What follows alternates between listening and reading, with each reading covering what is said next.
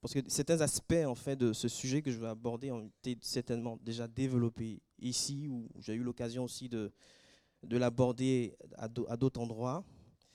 Euh, j'étais parti sur un autre sujet, mais j'ai eu à cœur en tout cas de revenir sur ce thème-là, sur ce sujet ce matin, et le partager avec vous. C'est le, thème, de, le sujet de la providence de Dieu.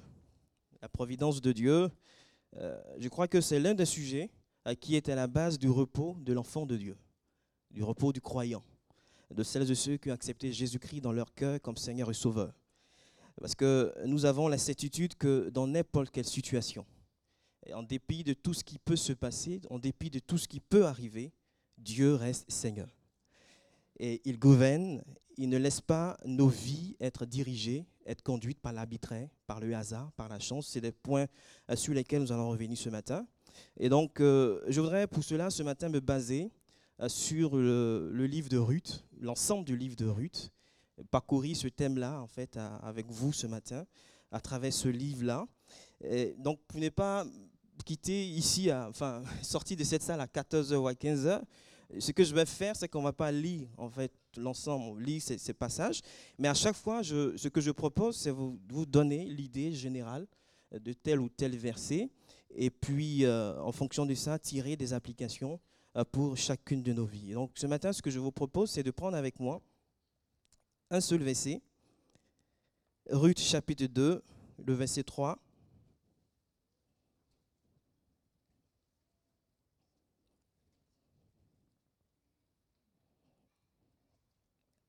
Ruth 2, verset 3.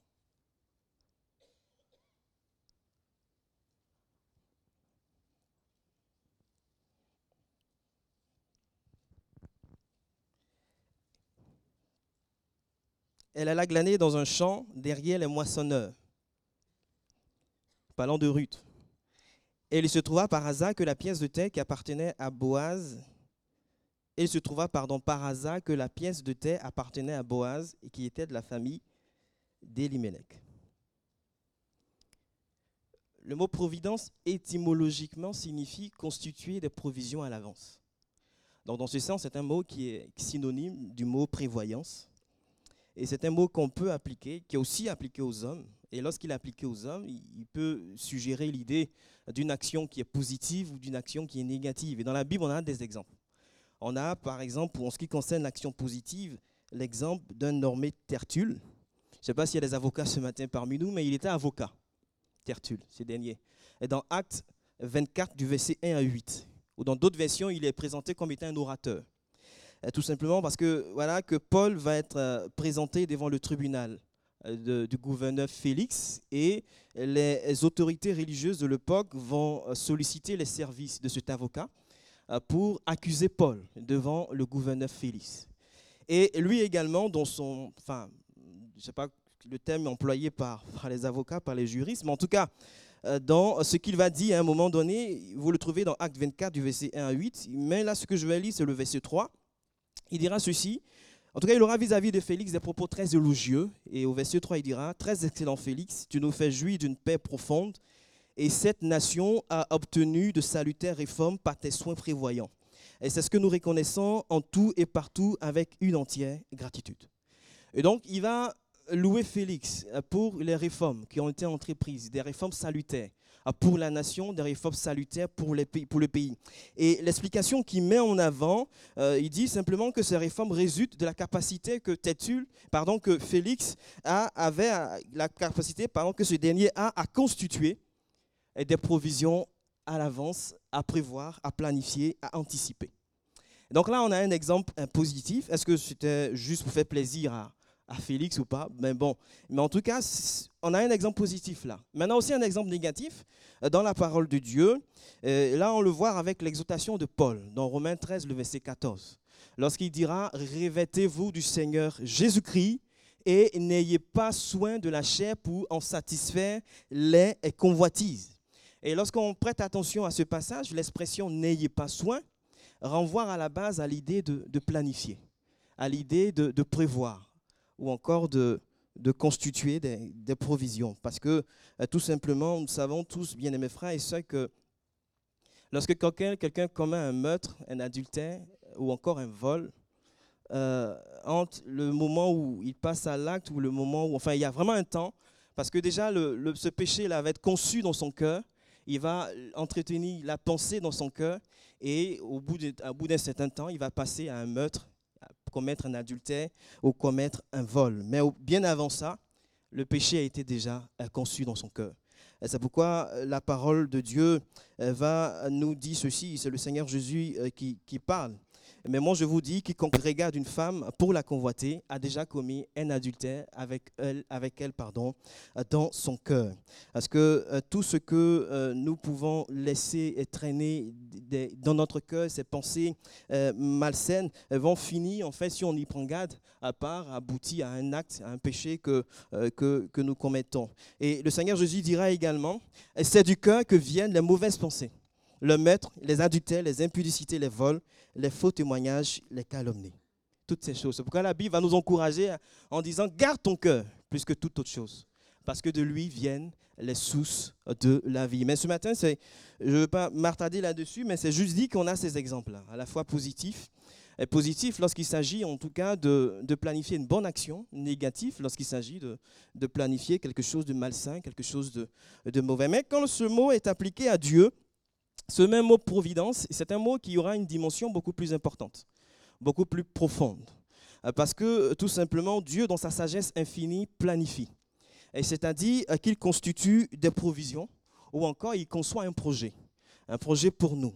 Mais dans sa souveraineté, Dieu également va administrer les temps, il va administrer les circonstances en rapport avec ce qu'il se propose de faire dans chacune de nos vies, en rapport avec le projet qu'il a conçu pour nous, mais aussi dans sa préscience. Dieu va veiller au bon déroulement euh, des événements. Dans sa bonté, Dieu a à cœur le meilleur de nos intérêts, les intérêts de tout un chacun. Et ce qui me réjouit encore plus, c'est que euh, dans sa toute-puissance, Dieu accomplit infailliblement ce qu'il veut faire pour nous. Il n'est pas un Dieu limité en temps, en espace, en capacité. Euh, contrairement à nous, les êtres humains, qui pouvons voir nos projets échouer euh, par manque peut-être de, ressources, parce que nous avons peut-être des ressources limitées, ou bien parce que nous avons mal anticipé, ou bien parce que dans notre anticipation, dans notre planification, certains aspects, certaines données n'ont pas euh, été prises en compte. Et le mardi dernier, nous, nous donnait cet exemple dans sa prédication euh, de ici en Gironde, dans cette région, lorsqu'une année, je crois qu'il y a eu la grêle qui a impacté beaucoup de récoltes, notamment dans, le domaine de la viticulture. C'est des choses que peut-être les gens n'avaient pas anticipées faussement, n'avaient pas planifié faussement. Ils avaient peut-être planifié tel pourcentage de récoltes, mais voilà que la grêle est arrivée. Et bon, ben, ça a remis en cause tout ce qu'ils avaient s'avait mis en place. Pour dire qu'il y a des facteurs euh, que nous ne maîtrisons pas, des facteurs sur lesquels nous n'avons aucun contrôle lorsque nous formulons, nous mettons en place certains projets. Mais Dieu, il a le contrôle de toutes choses. Et ce qu'il se propose de faire, et dans sa toute-puissance, il va l'accomplir infailliblement. La providence divine est opposée à la notion de hasard. N'a rien à voir avec le hasard, n'a rien à voir avec la chance. Parce qu'en tout cas, je ne sais pas pour vous, mais je crois que ce n'est pas le hasard qui conduit notre vie. Ce n'est pas la chance qui conduit notre vie. Ce n'est pas l'arbitraire qui conduit notre vie, mais notre vie est dirigée par Dieu. Notre vie est conduite par le Seigneur Tout-Puissant.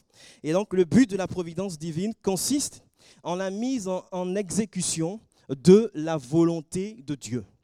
Et ce faisant, Dieu gouverne. Et pour s'assurer que ces objectifs sont atteints, Dieu va gouverner Dieu va conduire et Dieu va contrôler nos affaires. Mais ce matin, je veux rester pratique, comme je l'ai dit tout à l'heure, en me basant sur l'histoire de Ruth. Et, pour dire que le premier point que je veux soulever avec vous, c'est que dans sa providence, Dieu peut, à partir d'une situation défavorable, attirer une bénédiction. Et parce qu'on peut raisonnablement penser que sans la famine, Ruth n'aurait pas été au bénéfice euh, de la faveur dont elle a été l'objet. Lorsqu'on parcourt euh, son livre et que je vous invite vraiment à, redécouvrir ou à, découvrir. Dieu a eu recours à une famine dans le pays de Juda pour donner naissance à, ce formidable récit contenu euh, dans ce livre-là. Je voudrais vous lire cette petite anecdote avant d'aller plus loin. Il est question d'un roi qui ne croyait pas en la bonté de Dieu. Et ce roi avait un esclave qui, dans toutes les circonstances, disait ceci, mon roi, ne vous découragez pas, car tout ce que Dieu fait est parfait. Et il ne se trompe pas. Un jour, tous les deux vont aller à la chasse. Et chemin faisant, une bête sauvage va attaquer le roi. Son esclave a réussi à tuer l'animal, mais n'a pas pu empêcher Sa Majesté de perdre un doigt. Le roi furieux et sans montrer sa gratitude pour avoir été sauvé va dire ceci. Dieu est-il bon? S'il était bon, je n'aurais pas été attaqué et perdu mon doigt. L'esclave a répondu en disant ceci, mon roi, en dépit de toutes ces circonstances, je peux seulement vous dire que Dieu est bon. Et il connaît le pourquoi de toutes ces choses. Ce que Dieu fait est parfait, il ne se trompe jamais. Indigné par la réponse, le roi a ordonné l'arrestation de son esclave. Plus tard, il est parti pour une autre chasse et a été capturé par des hommes sauvages qui faisaient des sacrifices humains. Et sur l'autel, prêt à le sacrifier, les hommes sauvages ont constaté que la victime n'avait pas l'un de ses doigts. Il a donc été relâché. Parce que selon eux, il n'était pas assez complet pour être offert au Dieu. Et à son retour au palais, il a autorisé la libération de son esclave qu'il a reçu très affectueusement en disant, mon cher, Dieu était vraiment bon pour moi. J'ai failli être tué par les hommes sauvages, mais par manque d'un seul doigt, on m'a relâché. Mais j'ai une question. Si Dieu est si bon, pourquoi a-t-il permis que je te mette en prison? Et l'esclave répond en disant, mon roi, si j'étais allé avec vous à cette chasse, j'aurais été sacrifié à votre place. Parce qu'il ne me manque aucun doigt. Par conséquent, rappelez-vous, tout ce que Dieu fait est parfait et il ne se trompe jamais. Bien aimés frères, il nous arrive parfois de nous plaindre de situations adverses auxquelles on peut être confronté, de nous plaindre de toutes ces choses-là. Et lorsque ces situations arrivent dans nos vies, on oublie souvent, on oublie parfois que rien, encore une fois, n'arrive au hasard et que chaque euh, chose, Dieu a un objectif précis dans chaque circonstance pour notre vie. Et on avait déjà donné cet exemple de Joseph lorsque euh, Jacob est décédé. Et ses frères ont, dit, bon, ce sera l'occasion pour lui d'enfin de, se venger. Et Joseph aura connaissance de la crainte là qui était dans, dans le cœur de ses frères. Et lorsqu'il va les rencontrer, il leur dira, mais soyez sans crainte. Suis-je à la place de Dieu?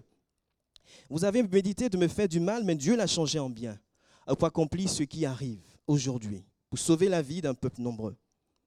Et Joseph, ce qu'il dit, c'est vrai, c'est sincère. Ses frères ont médité de lui faire du mal. Et ses frères avaient dans leur cœur de la jalousie, de la méchanceté à son endroit. Et, mais le Seigneur a changé ce mal en bien. Et cela ne signifie pas que ce mal n'était plus mal. Mais bien au contraire, cela va simplement attirer l'attention sur le fait que dans sa providence, Dieu a la toute-puissance de prendre des actions mauvaises d'hommes coupables et les utiliser pour accomplir ses plans, les utiliser pour accomplir ses projets à notre endroit. Et je suis frappé lorsque je lis ce psaume-là, le psaume 105, le verset 17, où il est dit qu'il envoya un homme devant eux, c'est Dieu qui envoie, et il a mis deux points, Joseph fut vendu comme esclave. Dieu envoie un homme dans son plan, dans ses projets, et Joseph est vendu comme esclave. Je, vous laisse en tout cas méditer là-dessus après. Mais on est frappé en tout cas lorsque on, lit ces passages-là. Et dans Romains 8, le verset 28, le Seigneur nous dit que la Bible nous déclare que Dieu fait concourir euh, toutes choses au bien de ceux euh, qui aiment Dieu. Et, et là encore, lorsqu'on prête attention, la Bible ne dit pas que Dieu fait concourir certaines choses ou les bonnes choses au bien de ceux qui aiment Dieu.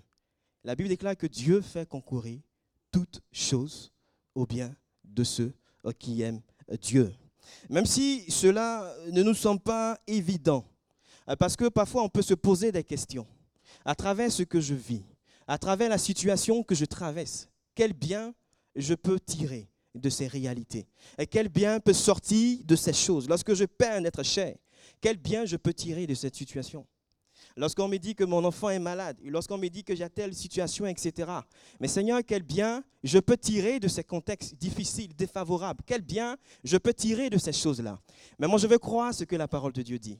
La Bible dit que tout concourt au bien de ceux qui aiment le Seigneur, de ceux qui sont appelés euh, selon euh, son dessein. Oui, bien aimés frères et sœurs, Dieu fait concourir à toutes choses à notre bien. Dans sa providence, il va diriger chaque événement de notre vie, même la souffrance, même les épreuves, même la tragédie, même le deuil, même la privation. Il fait concourir toutes choses à notre bien, pour notre bénéfice à la fois temporel, mais surtout éternel. Euh, parce que notre vie n'est pas dirigée par le hasard. Notre vie n'est pas dirigée par la chance, mais notre vie est dirigée par le Seigneur Tout-Puissant par le Dieu vivant et vrai, et qui ne se trompe jamais, et comme nous avons lu dans ce passage-là. Oui, dans sa providence, il y a aussi ce qu'on appelle le concours providentiel des circonstances, on en a parlé aussi une fois déjà, à ce que les hommes peuvent appeler le hasard ou encore la, chance dans sa providence. Dieu conduit les événements du dessus afin que nous soyons là où il faut, quand, quand il faut, au bon endroit aussi, au bon moment. Et là, on le voit aussi toujours dans le livre de Ruth, avec l'accord de Naomi, Ruth va euh, un matin aller chercher de quoi manger euh, pour elle et aussi pour, pour Naomi. Et, dans le texte que nous avons lu, il est dit qu'elle a glané par hasard dans une pièce de terre qui appartenait à Boaz. Bien aimés frères et sœurs, ce que je voudrais préciser ce matin, c'est que derrière ce hasard, il y avait la direction de Dieu. Il y avait une direction providentielle. Ruth, elle est moabite elle est étrangère. Elle est nouvelle dans ce pays, son pays, elle est étrangère en tout cas dans, ce pays-là. Et donc, on peut dire que, voilà, elle ne connaît pas bien l'endroit, elle ne connaît pas bien l'environnement, elle ne connaît pas bien ce, nouveau pays-là. Et on peut supposer qu'elle aurait pu se retrouver dans un autre champ, ailleurs. Un autre champ, euh, un, un champ qui appartenait à quelqu'un d'autre.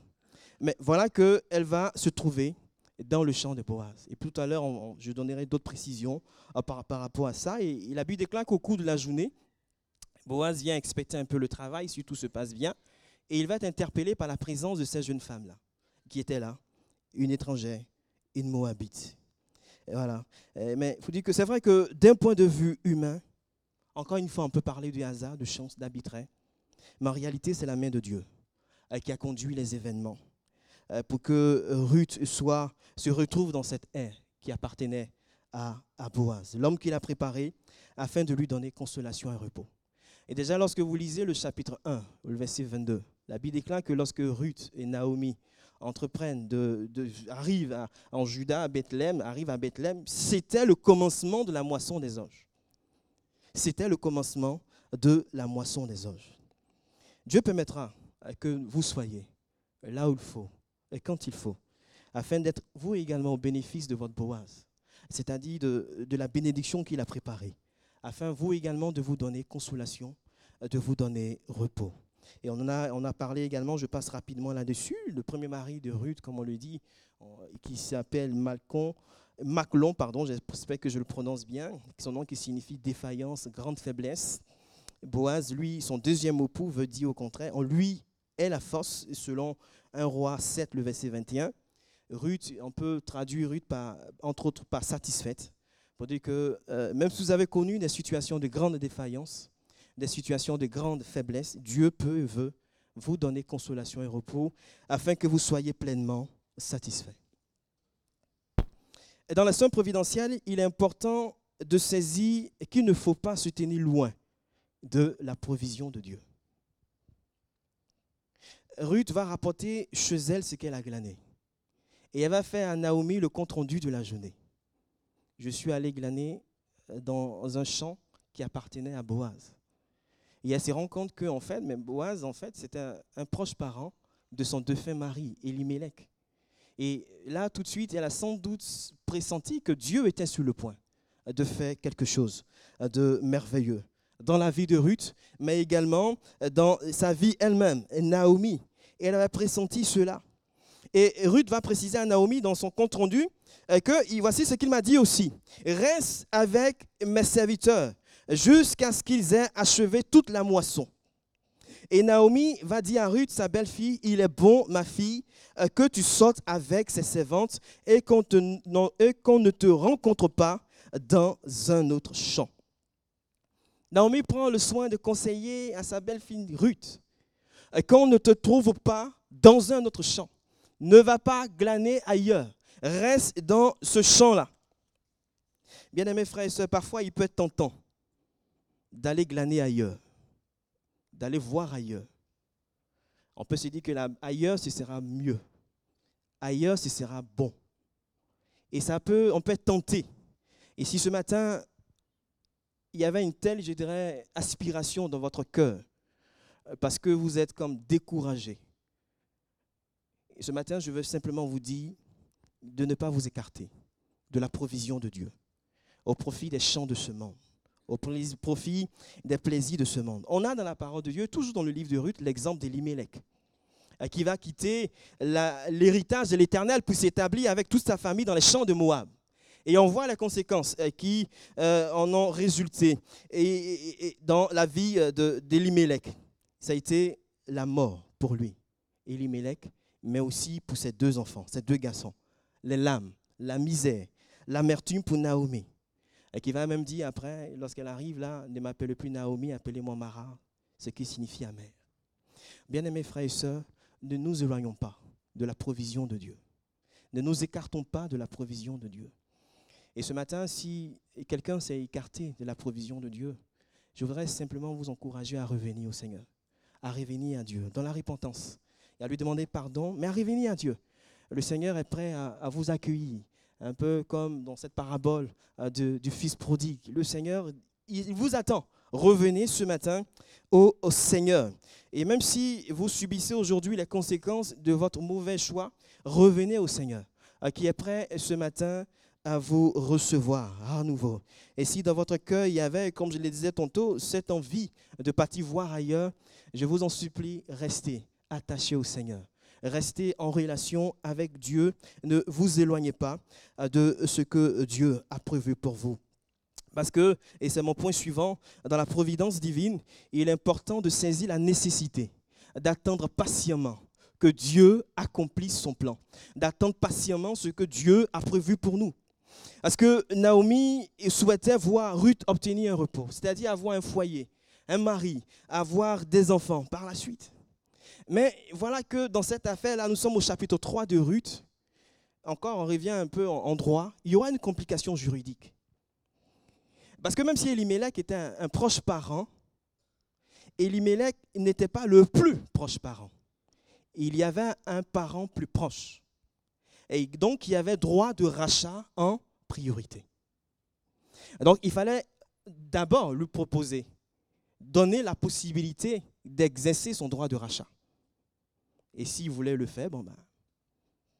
Après, s'il ne voulait pas le faire aussi, tout dépendait. Donc, vous voyez qu'en fait, il y avait une, incertitude. Une incertitude. Et donc, Naomi, pardon, Ruth va, Naomi aura connaissance euh, de, euh, de cette histoire, de cette affaire. Elle a eu connaissance de ce qui s'est passé. Et là, nous le lisons dans le Ruth chapitre 3, le verset 12, par exemple, où il est dit ceci, il est bien vrai que j'ai droit de rachat mais il en existe un autre plus proche que moi. Passe ici la nuit et demain, s'il veut user envers toi du droit de rachat, à la bonne heure, qu'il le fasse. Mais s'il ne lui plaît pas d'en user envers toi, j'en userai, moi, l'Éternel est vivant, reste couché jusqu'au matin. Donc, Naomi a connaissance de tout ça. Et voici ce qu'elle va dire à Ruth. Elle lui dira, sois tranquille. Sois tranquille, ma fille, jusqu'à ce que euh, tu saches comment finira la chose. Car cet homme ne se donnera point de repos qu'il n'ait terminé cette affaire aujourd'hui. J'ai envie également de vous dire ce matin, demeurons tranquille. Ou si peut-être vous manquez de patience ou vous êtes un peu agité, restez tranquille et ayez confiance en Dieu. C'est vrai que c'est souvent la phase un peu la plus compliquée, lorsqu'on a de se soumettre au règne providentiel de Dieu. Parce qu'il peut arriver des étapes, des phases, des périodes où on a le sentiment de ne plus rien maîtriser, de ne plus pouvoir saisir, contrôler les choses, de dépendre de certains facteurs, de dépendre de certaines choses. Et, parfois, euh, voilà, l'inquiétude peut naître, le doute peut naître de notre cœur. On peut se poser tout un tas de questions. Est-ce que j'ai bien fait de placer ma confiance en Dieu? Est-ce que j'ai bien fait de me soumettre à son règne providentiel? Est-ce que j'ai bien fait de lui dire Seigneur, conduis tout dans ma vie? Est-ce que j'ai bien fait? Donc le doute va prendre place. Est-ce que j'ai bien entendu ce que Dieu m'a dit? Est-ce que je ne me suis pas trompé en plaçant ma confiance en ce Dieu? Mais ce matin, je vous dis simplement que vous ne vous êtes pas trompé. Vous n'avez pas mal fait de faire confiance à Dieu. Vous avez bien au contraire bien fait de placer votre confiance et votre espérance dans ce Dieu vivant et vrai qui ne se trompe jamais. Un Dieu qui ne déçoit jamais. C'est pourquoi ce matin, soyez tranquille.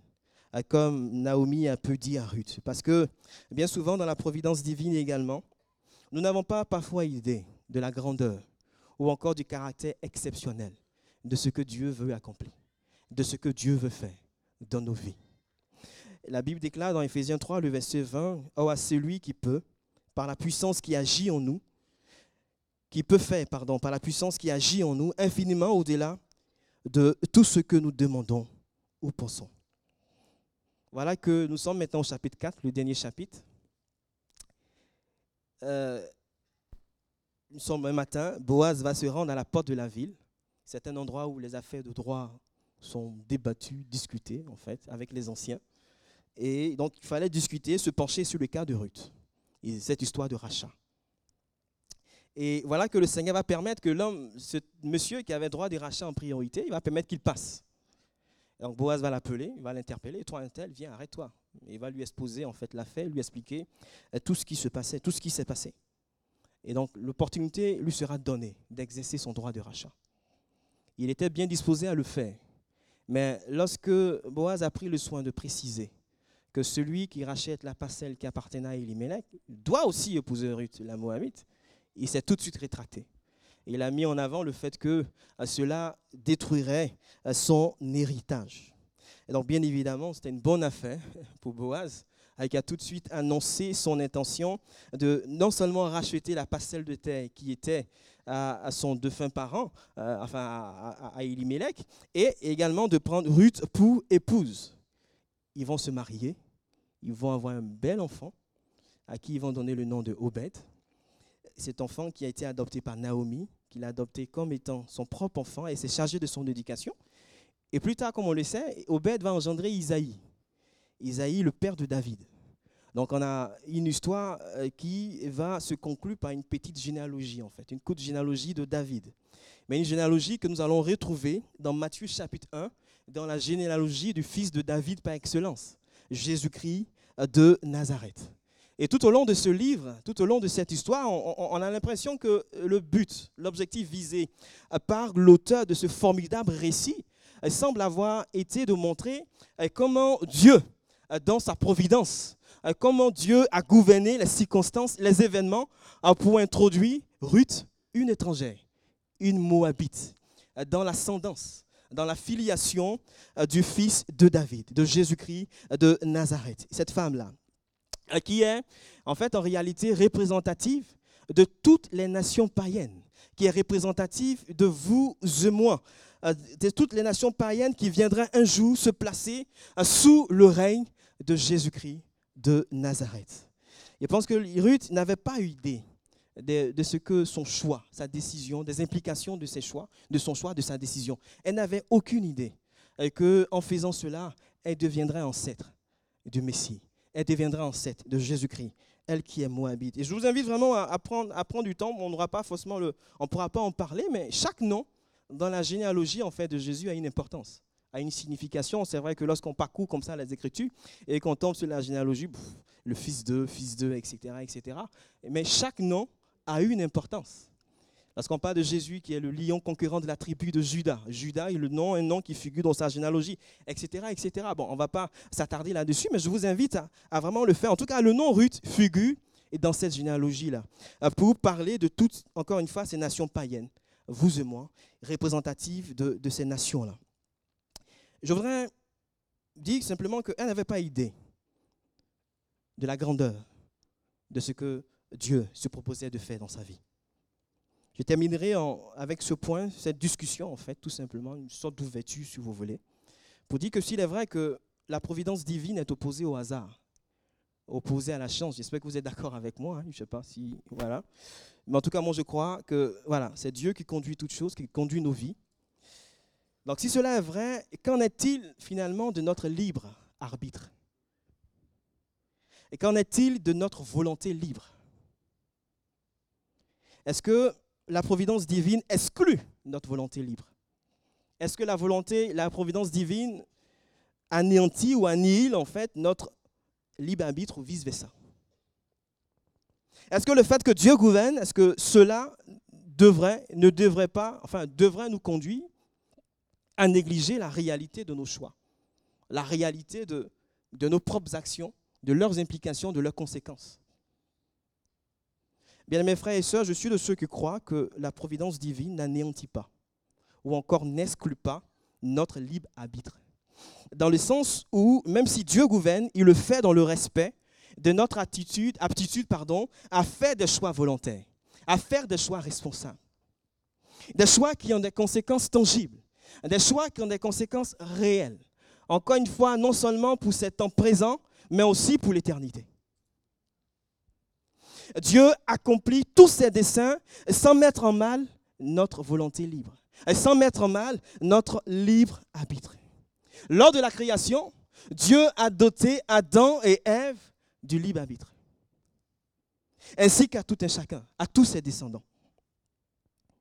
Mais finalement, comment la direction divine, providentielle de Dieu, avec notre volonté et nos choix, à comment tout cela s'articule dans le livre de Ruth, sans entrer dans, beaucoup de détails, juste terminer là-dessus pour dire que lorsque Naomi entend que la nourriture est devenue abondante dans son pays, elle va entreprendre, prendre la décision d'y retourner. Et ces deux belles filles vont l'accompagner. Chemin faisant, elle va leur rappeler qu'elle n'était plus en capacité d'avoir des enfants et de leur proposer en tout cas des enfants en mariage. Elle va donc les encourager, les exhorter à retourner chez elle. Et elles auront dès lors deux réactions différentes. Il y aura Orpa, il y aura bien sûr Ruth aussi, comme on l'a dit. Orpa va embrasser sa belle-mère. Écoute, mamie, j'ai compris. Elle va retourner. On pourrait dire qu'elle était obéissante, qu'elle s'est soumise.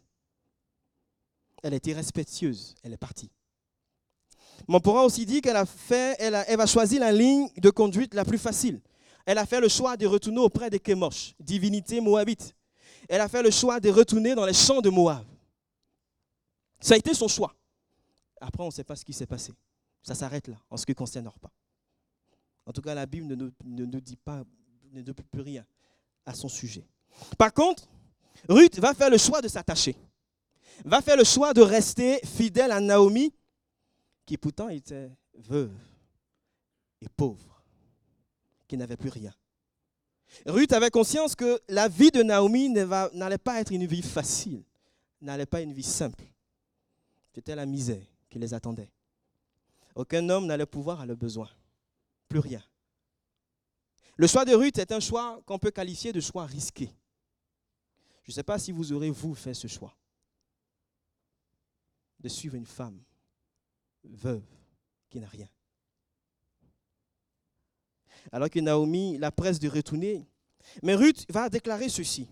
Au chapitre 1, le verset 16. Ne me presse pas de te laisser, de retourner loin de toi. Où tu iras, j'irai.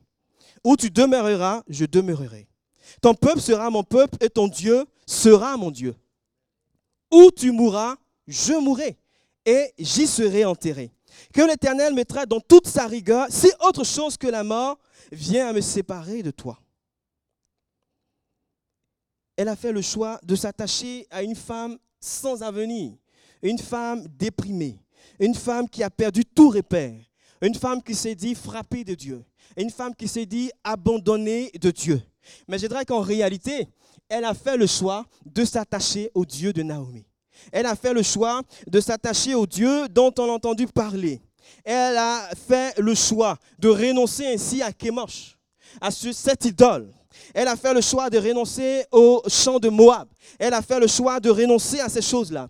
Elle a fait le choix de se soumettre au règne providentiel de Dieu dans sa vie. Un peu comme si elle disait, Seigneur, je ne veux plus de Kemosh. Je ne veux plus des provisions de Kemosh. Je ne veux plus des provisions de ce que cette idole peut me proposer. Je ne veux plus de ces choses. Je ne veux plus me soumettre à son règne. Je veux me soumettre désormais à ta direction providentielle. Je veux me soumettre à toi, ton règne, parce que je te reconnais comme étant le Dieu vivant et vrai. Et en dehors de toi, il n'y a pas d'autre Dieu. Tu es l'unique Dieu véritable? Et même si je ne sais pas où je mets les pieds, et même si je ne comprends pas ce qui va se passer, même si je n'ai aucune maîtrise de mon avenir, des circonstances, du déroulement des choses, mais je fais le choix de te faire confiance. Et pas ma libre volonté, je fais le choix de ta providence. Ce matin, j'ai envie de te dire quel est ton choix. Veux-tu toi aussi te soumettre au règne providentiel de Dieu? Même si cela va peut-être te coûter quelque chose t'amener à renoncer à certaines choses. Quel est ton choix ce matin? Veux-tu accepter d'entrer dans le plan de Dieu pour toi? Et peut-être que tu te poses beaucoup de questions. Mais ce matin, est-ce que tu veux simplement faire confiance au Seigneur, Jésus-Christ? C'est peut-être un choix risqué. Mais ce matin, je veux t'encourager à faire comme Ruth, ou encore comme Marie, qui a choisi la bonne part. Comme le Seigneur Jésus-Christ a dit, une part qui ne lui sera point ôté. je termine avec ce verset où le Seigneur dira, j'en prends aujourd'hui un témoin contre le ciel et contre vous le ciel et la terre, j'ai mis devant toi la vie et la mort, la bénédiction et la malédiction. Choisis la vie afin que tu vives, toi et ta postérité, pour aimer l'Éternel ton Dieu, pour obéir à sa voix et pour t'attacher à lui. Car de cela dépendent ta vie et le prolongement de tes jours. Et c'est ainsi que tu pourras demeurer dans le pays que l'Éternel a juré de donner à tes pères. Abraham, Isaac et Jacob. Nous allons couper nos francs et prier quelques instants. Je voulais simplement donner la possibilité, vous vous êtes senti interpellé par ce qui était apporté, vous êtes peut-être en plein questionnement, et que vous acceptez, vous voulez simplement ce matin, oui Seigneur, je, veux me soumettre à, ton règne providentiel, à ton règne, entrer en tout cas dans ces plans, ces projets que tu as pour moi. Que vous là où vous êtes, simplement levez la main et nous allons prier ensemble le Seigneur pour vous. J'ai vu votre main. Amen. Amen. Amen. Amen. Vous pouvez la baisser au fur et à mesure. Amen. Amen. Ou peut-être que quelqu'un ce matin, Amen, j'ai vu votre main. Vous pouvez la baisser au fur et à mesure. Ou peut-être que vous êtes éloigné simplement de la présence de Dieu. Vous êtes éloigné de la provision de Dieu pour vous. Parce qu'il vous a semblé que les provisions qui se trouvaient ailleurs étaient de bonnes provisions. Mais aujourd'hui, vous voyez un peu les conséquences de ce choix. Et peut-être que ce matin, vous voulez revenir au Seigneur, revenir à ce que le Seigneur a pour vous. Ou peut-être que vous êtes tenté d'aller voir ailleurs, parce que vous êtes en plein doute, en plein questionnement, et vous manquez peut-être ce matin de patience, vous doutez parce que vous n'avez pas peut-être la maîtrise des événements, des circonstances, des choses, et, ça suscite en vous questionnement, inquiétude, doute. Ce matin, si vous voulez simplement quand vous êtes dans la prière, levez aussi la main. Nous allons prendre le temps de prier pour vous. J'ai vu votre main. J'ai vu votre main, Amen. Vous pouvez baisser au fur et à mesure. J'ai vu votre main. J'ai vu votre main. Amen, Amen. Vous pouvez baisser au fur et à mesure. Seigneur, ce matin, nous voulons bénir ton nom. Nous savons que tu es le Dieu de la providence. Et nous savons que tu es le Dieu vivant, le Dieu vrai, le Dieu qui ne change pas. Ce Dieu qui a pour nous des provisions merveilleuses. Pour chaque étape de notre vie, pour chaque circonstance, notre Dieu. Notre Père, tu es entièrement digne de confiance notre Dieu, et même si notre Père, nous avons l'impression de ne rien maîtriser, notre Dieu, nous savons que tu contrôles tout. Et nous pouvons, notre Dieu, être en parfait repos en toi. Seigneur, ce matin, merci, notre Dieu, de te glorifier. Notre Père, dans la vie de tout un chacun. Et en particulier pour ces bien-aimés qui ont ce matin levé la main parce que plusieurs, notre Dieu, veulent se soumettre à ton règne providentiel. Euh, plusieurs, notre Dieu, veut se soumettre à toi et rentrer dans tes plans, dans ton, notre Dieu, dans tes projets pour eux. Et ce matin, je veux prier afin que, Seigneur, tu les aides, afin que, Seigneur, tu les fortifies. Et peut-être que, notre Dieu, c'est un choix risqué dans le sens où cela les amènera à renoncer à certaines choses, notre Dieu, à peut-être une partie de leur confort, notre Père. Mais ce matin, je veux prier afin que, notre Dieu, tu les fortifies, tu les encourages, notre Dieu. Notre Père, et que ta main puissante, Seigneur notre Dieu, soit posée sur eux, et que lorsque l'ennemi viendra pour notre Dieu encore s'aimer la confusion dans leur esprit, nous prions afin que ces choses-là soient vaincues dans le nom de Jésus-Christ, et que notre Dieu n'y regarde qu'à toi, le Dieu vivant, le Dieu vrai, le Dieu tout-puissant, notre Dieu. Et ce matin, si plusieurs s'étaient éloignés de toi et viennent ce matin dans la repentance, notre Dieu, à tes pieds encore ce matin, nous te prions, Seigneur, de poser ta main sur eux et de les fortifier, de les encourager, notre Père, et que notre Dieu, ce qui a été à l'origine de l'éloignement de ta présence, notre Dieu, que ce problème ce matin soit réglé dans le nom de Jésus-Christ. Et donne-leur, notre Père, de ne plus s'éloigner de toi, de ne plus s'éloigner, notre Dieu, de ta provision, notre Dieu, pour leur vie. Et peut-être que certains encore ce matin sont tentés de s'éloigner de toi, notre Dieu, parce que avec ce qu'ils vivent, ce qu'ils traversent, notre Dieu, des doutes, des inquiétudes, notre Père, au point où ils se disent, est-ce qu'ils ont bien fait de faire confiance en l'Éternel, de placer la confiance en Dieu Est-ce qu'ils ont bien fait de soumettre leur vie au règne providentiel de Dieu? Mais ce matin, nous croyons qu'ils ont bien fait, notre Dieu, de le faire. Et c'est pourquoi ce matin, Seigneur, nous prions afin qu'ils soient rassurés, afin qu'ils soient encouragés, afin qu'ils soient fortifiés, afin qu'ils soient relevés et qu'ils regardent à toi seul, notre Dieu, parce que tu ne trompes jamais. Et notre Dieu, tu es vivant et tu es fidèle. Ce matin, nous voulons encore te faire confiance. Reçois, Seigneur, ce matin, toute la gloire et l'honneur, Père, au nom de Jésus-Christ. Merci, Seigneur. Amen.